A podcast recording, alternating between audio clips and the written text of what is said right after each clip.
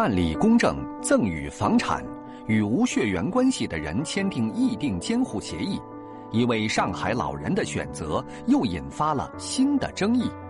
那么当时的情况是不是伊拉做过老年人的有行为能力能力，或者没行为能力的那个跟那个鉴定？什么是议定监护？什么人需要议定监护？谁又来保障被监护人的权益？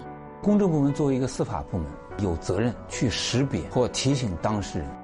新闻一加一今晚关注：议定监护如何依法又依心？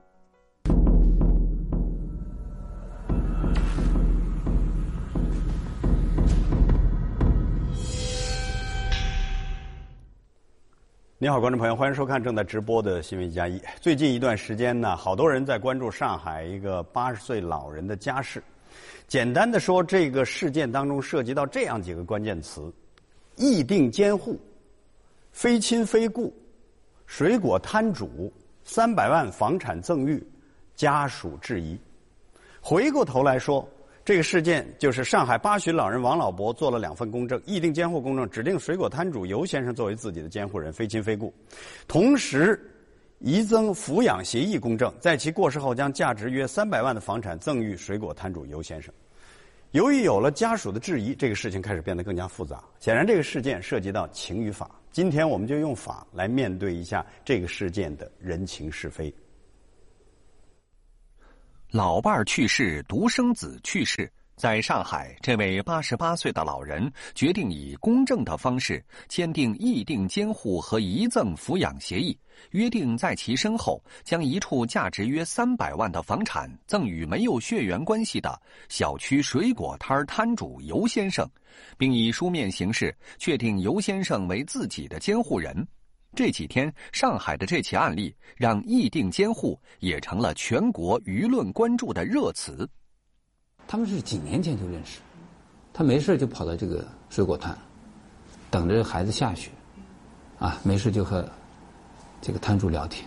你想想看，一个留一个独居老人，家里没人说话，能有这样的一个接纳他的场所，然后又能够获得他所谓的叫天伦之乐，对他心灵上的一种。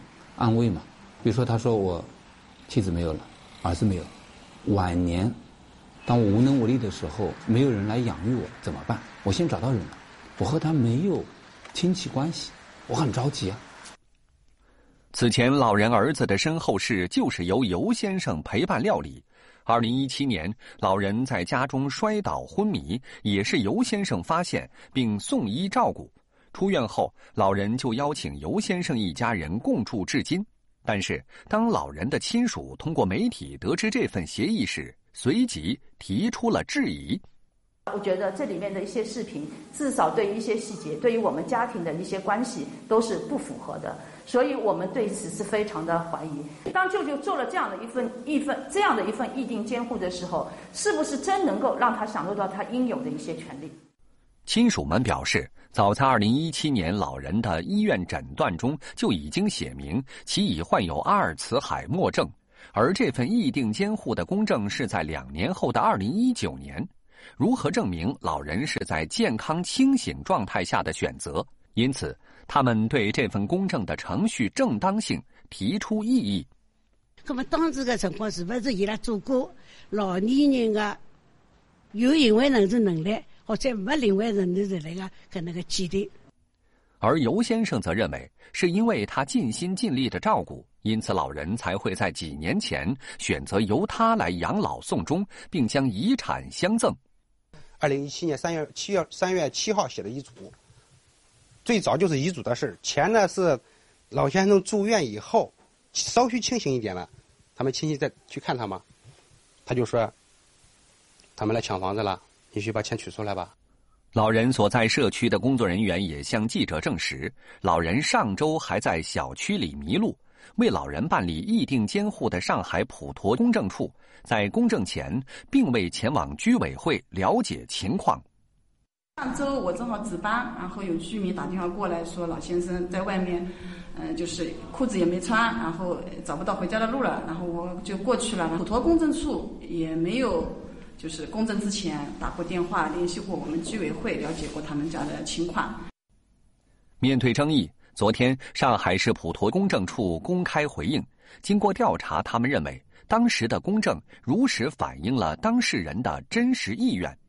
反复的一个沟通以后，了解到老人的和其他人就相关的人的一个真实的意思，才出具了我们的公证书。当时，那么老人他能够自己完全的、准确的表达出他自己的意思和想法。那么从我们符合我们公证。办理这个公证的一个一个基本的要求，和居委会也好，和亲属也好，和他们的一个交流，不是公证的一个必须的程序。那么在这个公证的办理过程当中，其实我们的公证员是以电话的方式，是和居委会的工作人员是有过联系的。普陀公证处负责人同时表示，如当事人亲属对相关公证有异议，可以通过法律程序提出公证复查的申请。我们来看一下这个过程。一二年的时候，老人老伴去世了；一五年的时候，老人独子去世了，因此他是独居。水果摊主呢，帮忙处理了后事。他的孩子去世的时候，一七年七月，老人摔倒后住院，摊主尤先生发现后将其送进了医院。出院之后，老人邀请水果摊主一家人共住。然后到一九年三月，老人和尤先生办理了议定监护和遗赠抚养协议的公证手续，约定在其去世后将房产赠与尤先生。那今年的十一月，家属通过媒体报道了解此事，提出质疑。上海普陀公证处呢也进行了回应。接下来呢，我们就连线一位专家，是江南大学法学院的副教授李欣。那李教授从一二年开始就从事我国议定监护的法律研究工作，并且一直为法律。实务部门呢，提供议定监护方面的理论指导。李教授您好，首先呢，这个的确议定监护是一个大家还不太熟悉的一个词汇。那你怎么看待这个事件一下子把这个议定监护推到了公众的面前？但是大家关注的焦点跟您作为专业人士又有哪些不同？好的，这个案件呢，其实对我们做议定监护法律理论研究的学者来说呢，其实是一个非常平常的案件。只是呢，因为这个案件呢，将里面涉及到两个制度，一个是议定监护，一个是遗赠抚养协议，而且还涉及到大量的财产安排，所以呢，才将这个案件推到了公众的引引起了公众的热议。那么，其实这个案件的发生，对于议定监护制度来说，其实是一件好事。因为我们是希望能够推广议定监护制度，而且让大家能够了解这样一个制度，它对我们是有用的。嗯，李教授，我们就回到这个议定监护，因为的的确是相当多的人不太熟悉。其实法律上虽然早已经把它写进去了，因为一七年民法总则这一次呢，民法典也给予了确认，明年一月一号民法典也会继续去这个确认实施这件事。适用对象具有完全民事行为能力的成年人，这里有两个关键词，一个是完全民事行为能力，第二个是成年人，那可不只是老人。然后议定监护人的范围除了近亲属之外，有其他愿意担任监护人的个人，也就是说没有血缘关系是 OK 的。好了，那李教授回到这件事，我们了解完了议定监护的这个法律规定之后，涉及到了一个一七年他住院之后，他可能有阿尔茨海默症的这个一些症状。那您怎么看待家属提出的异议和公证处的这种回应呢？嗯，对于一七年的阿尔兹海默症这样一个老年痴呆的老人来说，我们也我们首先要知道的是，老年痴呆它也是一个渐变的过程。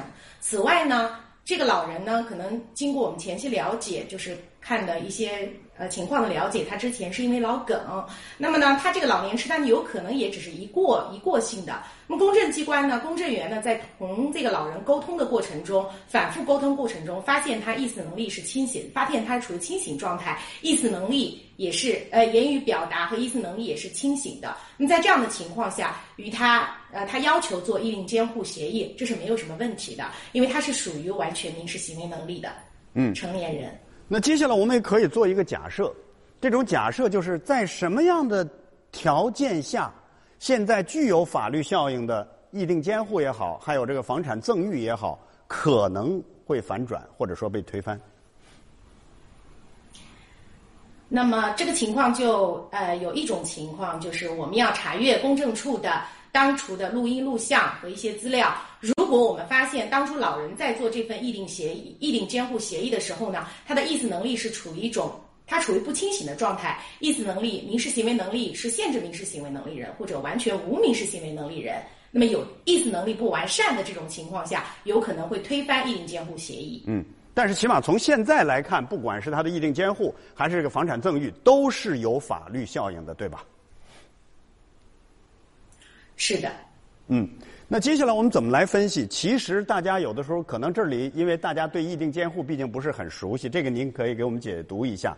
议定监护就是选择他作为监护人，是否跟这几天大家理解的是这个水果摊主要一天二十四小时、一年三百六十五天都要照顾这个老人是一个意思？哦，不是的，不是的。呃，议定监护呢，其实从本质上来说，它是协助当事人做出决定，比如说协助老人去，嗯，银以协助老人去银行取款，或者协帮呃帮助老人在手术手术那个呃做手术的意愿书上签字等等，所以它和保姆是完全。不相同的，这是大家对一定监护，不仅是一定监护，对监护这个制度的一个误解。就是监护本身，它同照顾是完全相区分开来的，应该区分开来。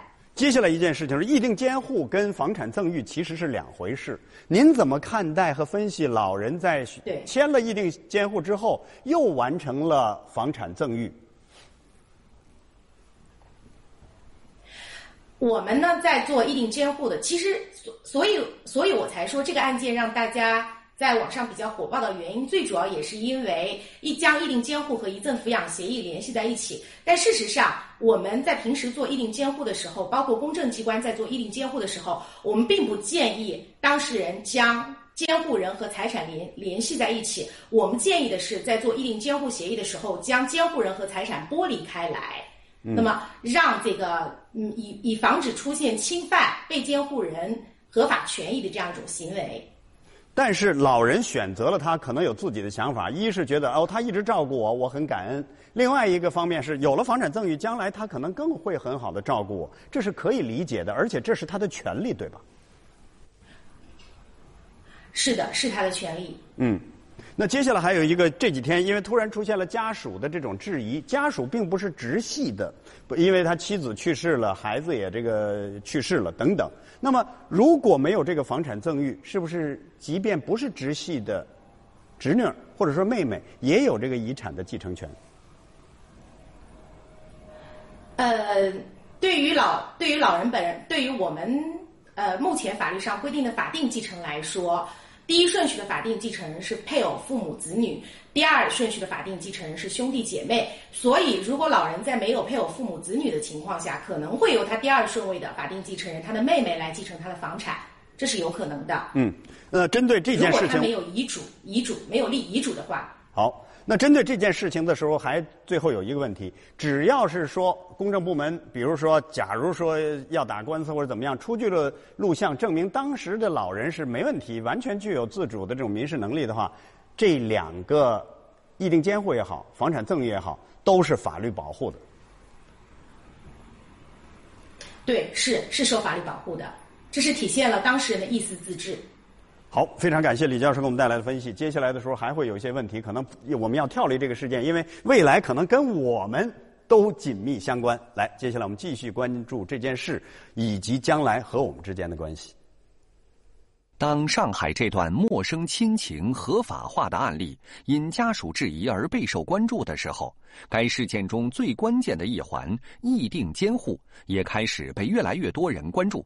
其实，作为一种监护形式，它的出现已经有了几年时间。二零一三年，议定监护首次进入《老年人权益保障法》，从而赋予了老年人可以根据自己意愿预先选择监护人的权利。二零一七年十月一号实施的民法总则，又把议定监护从六十岁以上的老人扩展到十八岁以上所有成年人。也是在这一年，全国议定监护的第一个生效案例出现在上海。外婆在电话里哭了，她说她想去医院看病，没人带她去。我一听就急了。陈小姐的外婆已经八十岁，本有两个女儿。二零一七年四月，老人突发脑梗住院，病情缓解后被小女儿接回了家。外婆她不懂，她就是很简单，就是我跟你一起住，你照顾我。但是呢，我比较担心的就是我阿姨，因为这里面会有一些纠纷。而为了实现外婆的意愿，陈小姐开始寻找接外婆到自己身边生活照顾的法律依据。我说外婆，我说我们还是要有一份公证，这样有一个法律保护，名正言顺的负担起这个，就是跟外婆一起住。老人和外孙女在上海市普陀公证处签订了议定监护协议书，没想到半年后，老人突然病情恶化，这份公证书就这样用上了。当我外婆的小女儿，就是我阿姨，她要来把外婆带走的时候，因为医院呢，她看到了我的一顶监护书，就她告诉小女儿，这个老人他有他的一顶监护人。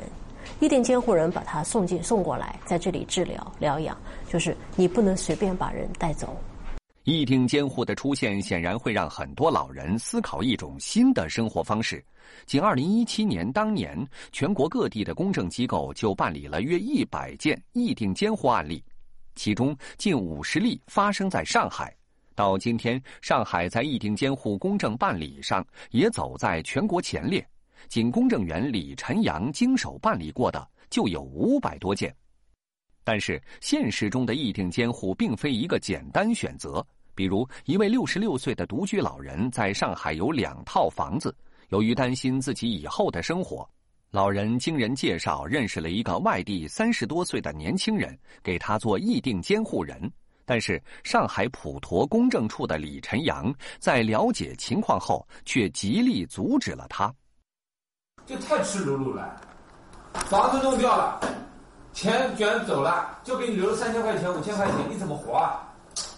你想过这个事儿吧？你现在是有病乱投医，你知道吧？公证部门作为一个司法部门，我并不是说你要指定他，我就给你办。公证部门有责任去识别或提醒当事人，你这个信任的基础不牢靠。事前需要调查核实，事后还需要有进一步的监督。只有这样。议定监护才有可能很好的实施。监督人就类似于像纪委书记一样，我们有的时候也会叫陌生拜访，就是不通知他的，悄悄的进入他的社区，去和他邻居或者居委会，或者突然到他家里去看这个老人。议定监护这样的一个案例呢？一而再、再而三的出现在这种上海呢，不意外。一是上海这个大都市呢，法律意识和法律环境都很强；另外，上海的老龄化要比全国的很多地方严重。因为一九年的这种数据，它六十岁以上的老人占总人口接近百分之三十五，而全国的平均数是百分之十八点一，大家就可以知道这种这个程度。接下来呢，我们要继续连线江南大学法学院的副教授李欣。呃，李教授，议定监护从这个一七年的民法总则到明年一月一号开始实施的这种民法典，都已经非常明确它的概念。这次大家好像突然开始知道它，它跟我们将来的关系是什么？它的应用场景更多的，您举一两个例子会是什么？啊，好的。那么议定监护呢？呃，其实它的它的兴起最主要还是因为人口老龄化。对于老年人来说，比如说独生子女的家庭，或者是寡居老人，独生子女的家庭，子女不在身边，你比如说在国在海外啊等等，那么老年年纪大了，他的确需要一个议定监护人来协助他做出协助他做一些决定。此外呢，议定议定监护不仅仅是针对于老年人的，对于中年人来说，我们其实也需要，比如一些嗯丁克家庭，还有一些。嗯，那个就是单身的、单身的、单身的青年来说，此外还有一些夫妻感情并不和睦的，并不希望配偶做他的监护人，因为我们曾经就遇到这样的案件，有一位先生呢和他的妻子关系不是很和睦，他比较他有点担心。担心他将来如果出现了呃昏迷啊或者什么情况的时候呢，担心他的妻子不能够呃理解呃很好的替他做出决定，于是呢到公证处来要求他的妹妹做他的议定监护人。所以这个制度的它其实适用的人群是非常广泛的。嗯，议定监护，当我们开始对它的了解增多的时候，是否这种感觉是对的？也就是说，未来的法律会越来越保护。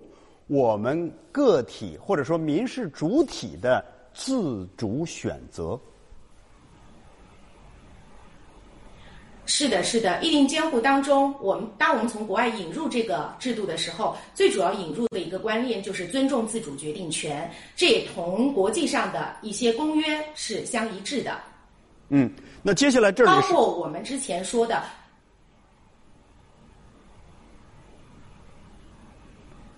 您接着说，因为这里毕竟涉及到一个接下来大家会去哦，这是一个好东西，但是如何去有一个更好的监护，让它真的好，而不是被很多人或者说是其他的一些意念给利用了。对，所以呢，其实呢，在民法典当中，议定监护其实是并没有规定要必须采用公证的。但是我们在引进制度和做制度推广的时候，我们要求，我们要求是以公证模式来。呃，来做这个议定监护，原因有两个，一个呢是公证公证机关公证处呢，它能在做议定监护协议的时候，反复的经过公证公证员的耐心，反复的同被监护人本人进行沟通，考察他的意思能力，考察他的真实意思能力，还有考察监护人本人有没有这个能力去做这一块的监护。呃，所以对于这个，对于公证公证机关的这个考察来说，这是一个很好的一个证据，做一个证据保存的这样一个作用。此外呢，公证机关呢，在议定监护，在目前的议定监护当中呢，是可以起到一个监督作用的。因为我们中国人啊，有有一种观念，就是如果我和陌生人，就是不是亲戚的这样一个。呃，人之间做议定监护协议的话，我既然信任他，我就让他做议定监护人。那么我还何必要再找一个人去做监督人呢？于是中国人一般都不会选择。我们所接触到大量案件，很多人都不会选择议定监护监督人。那么公证机关呢，其实就在这其中起到监护监督的一个作用。包括监护人公证机关，目前上海的公证机关会要求监护人大概每三个月或者。半年的样子要提交一些监护报告，还有提交一些财产的呃有关财产处理的一些清单、一些一些发票上去。那么呃由公证机关来进行监护监督。嗯，其实呢，意定监护首先来自于一种绝对的这种信任，他才会去选择。而您说的这种公证是给这个信任再加一把安全锁。最后只有几十秒的时间了，接下来针对这个可能将来会越来越热的和越来越被常规使用的意定监护，是否需要法律更好的细化？我们是需要法律更好的细化的，因为公证机关面临的案件越来越多。现在这个人口老龄，现在它目前的案件量还不是特别大。它的呃，等到案件非常多的时候呢，公证机关其实没有可能没有这个能力承担监护监督。那么，其实我们一直推广的是需要一个专门的公共监公共监护机构来承担这种监护监督的职责，给公证机关减压。嗯。好，非常感谢李教授带给我们的解析。在这个老龄化进程越来越提速的这种情况下，可能未来这方面的这种需求会越来越多。更何况，它不仅仅只是针对老年人，我们很多人可能都在一些场景中会去应用。因此，法律将来更好的这种细化，相关的麻烦事儿可能就会更少，它起到的效果就会更好。谢谢李教授。